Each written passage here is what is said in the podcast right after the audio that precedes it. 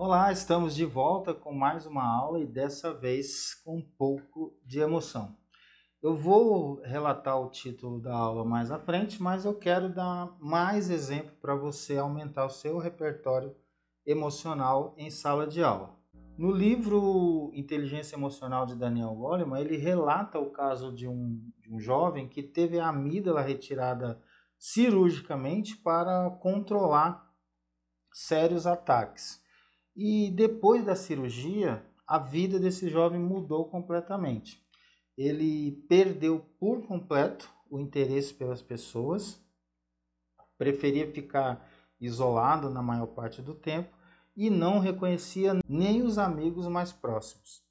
Em outro relato, Goleman cita um outro rapaz que, depois de uma cirurgia semelhante, não conseguia nem decidir o dia da semana de retorno ao médico. Qualquer dia era o mesmo dia, para ele não fazia a mínima diferença. Isso acontece porque a amígdala funciona como um depósito de memória emocional e sem ela a vida emocional perde totalmente o sentido. Goleman diz que o funcionamento da amígdala e sua interação com o neocórtex estão no centro da inteligência emocional. Resumindo, sem emoção, a vida não tem a menor graça. Sabendo disso, por que não inserir emoção nas aulas de matemática? A palavra emoção né, tem origem no latim ex movere, que significa mover para fora ou afastar-se, ou seja, as emoções nos movem. Quando eu assisti o filme Como Estrelas na Terra, eu chorei várias vezes. Né? Eu sei que é um filme, mas eu chorei graças as minhas amígdalas que detectaram um alarme vindo da cena de um filme. Se a gente parar um pouquinho para pensar, quase todas as nossas decisões são emocionais. Até quando pensamos que estamos agindo com a razão, na verdade, é, a decisão emocional já foi tomada. É, quando compramos alguma coisa, né, compramos pela emoção e depois a gente tenta justificar aquela compra com a razão. Né? A pessoa foi lá e pagou é, 5 mil reais em um celular. E um amigo diz, meu, que loucura. Mas a pessoa tenta justificar. Né? Fala que é um iPhone, é um iPhone de marca, é, de modelo tal, é o último lançamento, tem tantos gigas de memória, a câmera é melhor do que as outras, enfim. Ele tenta uma justificativa né, racional, mas a decisão para comprar foi totalmente emocional. Eu disse né, em uma aula anterior que quem age com a razão não paga 300 reais em uma calça rasgada. Mas voltando ao, ao título né, da, desta aula, eu estava falando de regressão linear para um terceiro ano e eu coloquei esses dados na lousa. Né, os meses até, até maio e o que tinha acontecido, a quantidade do, do que ocorreu em cada mês, né, dando um total de 47. E na segunda tabela eu tinha os meses restantes e tudo que cada projeção estava nos dando em cada mês, né, com um total, e esse total a gente ia somar com o que já tinha ocorrido. É uma tabela é, normal, né, e aparentemente não passa nenhuma emoção, porque a gente não sabe o que significa cada número, né, e isso também era uma curiosidade dos alunos.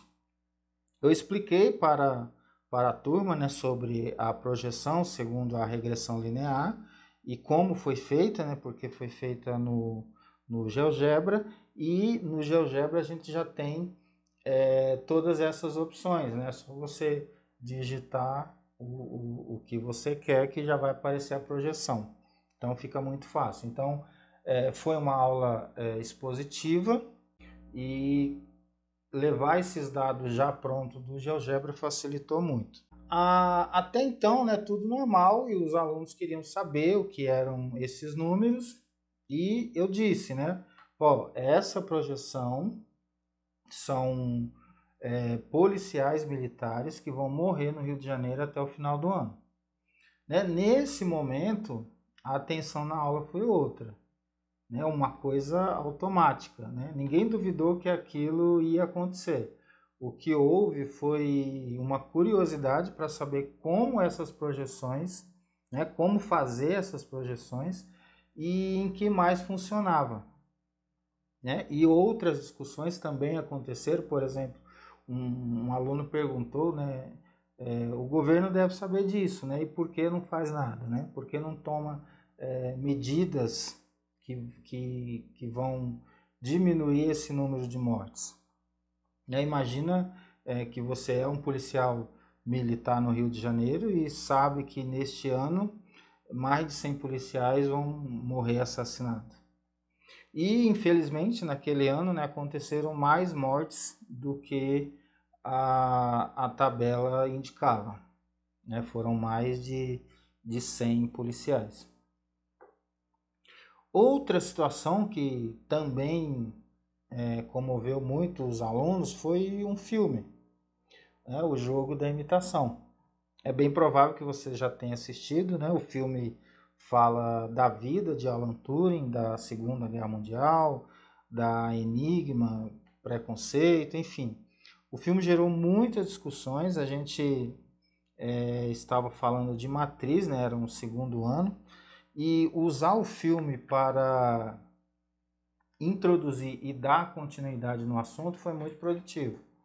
É, é, tipo uma venda. Você vende a ideia emocionalmente e quando os alunos compram, ótimo. Depois a gente usa a razão para calcular a matriz inversa 3 por 3, por exemplo. E aproveitando né, o momento emocional dos alunos, assim que eles assistiram, eu passei uma atividade sobre o filme. E essa atividade era apenas para quem assistiu. Por exemplo, na, na primeira pergunta era, era essa, né? O nome do filme, O Jogo da Imitação, está relacionado com computadores modernos, inteligência artificial, games, tecnologia analógica ou teoria dos jogos. É claro, quem assistiu o filme e, e, e viu também a, a explicação que eu, eu, passei antes, dando uma, uma visão geral sobre o filme, é, entendeu muito bem que era a alternativa B, né, inteligência artificial. Outra coisa interessante que aconteceu com esse filme foi que vários alunos né, vieram conversar, é, em particular, outros na aula mesmo, sobre o filme, né? E se eu não tinha um outro filme para indicar que falava mais ou alguma coisa parecida. É, porque antes de, de indicar o filme, né, eu levei o artigo do Alan Turing, que tem este título, né, O Jogo da Imitação, é um artigo de 1950. Neste artigo, Alan Turing começa com uma pergunta: né? As máquinas podem pensar? O nome do filme sai desse artigo. Né? Se a pessoa assiste o filme tentando é, encontrar o um nome em algumas cenas, acaba não compreendendo bem de onde vem esse nome, o jogo da imitação. Outro filme para entender né, para dar continuidade nessa trajetória do Alan Turing com esse artigo é sobre o teste de Turing. E para entender o teste de Turing também tem um outro filme muito interessante, muito envolvente, que é esse Ex Machina ou Ex Machina, é, porque do começo ao fim o filme é o teste de Turing acontecendo né? Inclusive tem essa frase aí na capa do, é, do filme, né? O que acontece se eu falhar no teste, né? Então é algo que você só vai descobrir aí é, assistindo o filme, né? É, outra forma, né, que eu já usei também para introduzir a ideia de, de origami para os alunos foi contar a história de Sadako Sasaki, né? Uma menina sobrevivente da bomba de Hiroshima que fez quase 2 mil tsurus enquanto estava internada em um hospital. Né? Não tem como ficar indiferente é, com essa história. E outra coisa também que, que eu uso é a probabilidade condicional. A gente, a gente fez uma, uma prova experimental com 10 questões, né? E alternativa, cada, cada questão tinha cinco opções.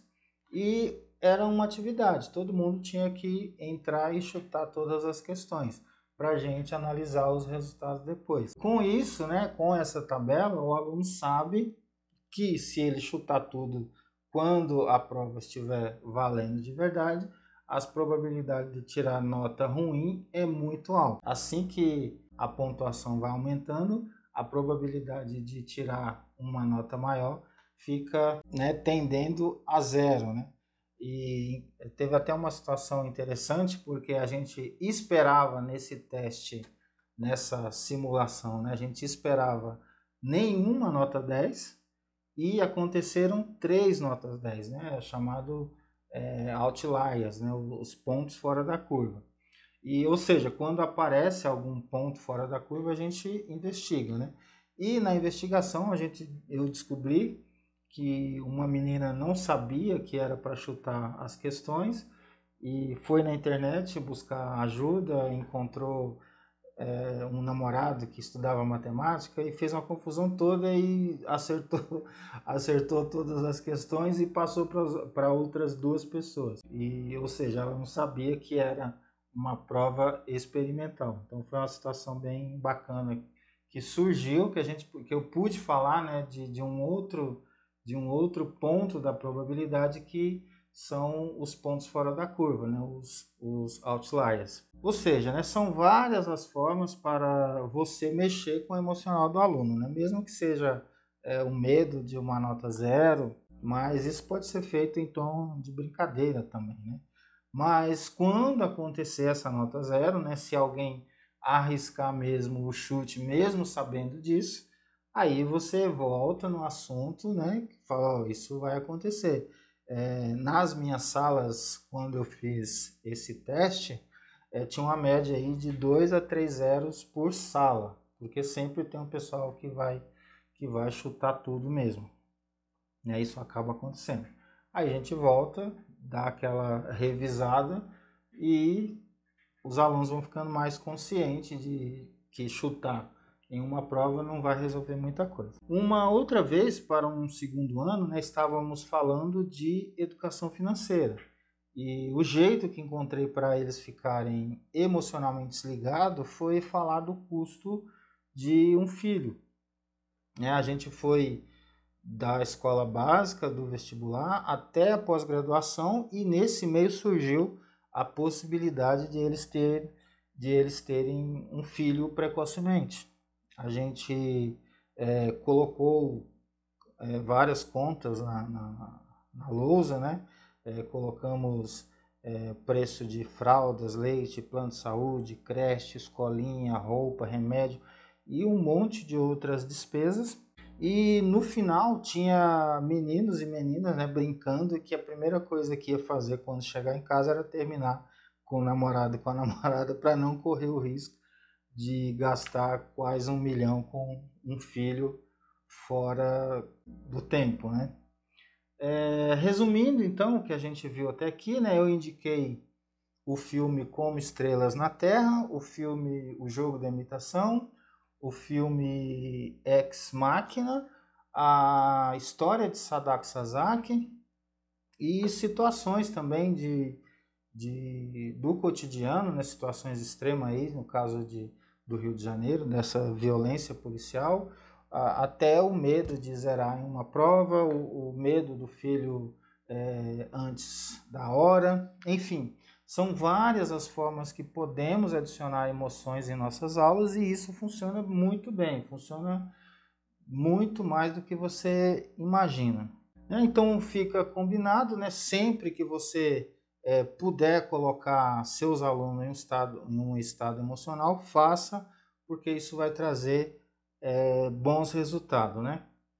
E eu fiz aqui esse esquema só para dar um exemplo para você como eu fiz isso com origami, né? Por exemplo. Então, o tema geral é origami. Para envolver os alunos emocionalmente, eu uso a história da Sadako Sasaki. E depois que os alunos estão emocionalmente envolvidos, a gente usa a razão para resolver temas específicos, como, por exemplo, é, demonstrar o teorema de Pitágoras dobrando uma folha. Né? Então, é, você pode ver outros temas geral né, para aplicar, né, para você fazer, montar esse esquema para sua aula. Assim, a gente garante né, que a matemática pode ser muito mais compreensível se um fator emocional fizer parte dessa narrativa. Então é isso, um grande abraço e até a próxima aula.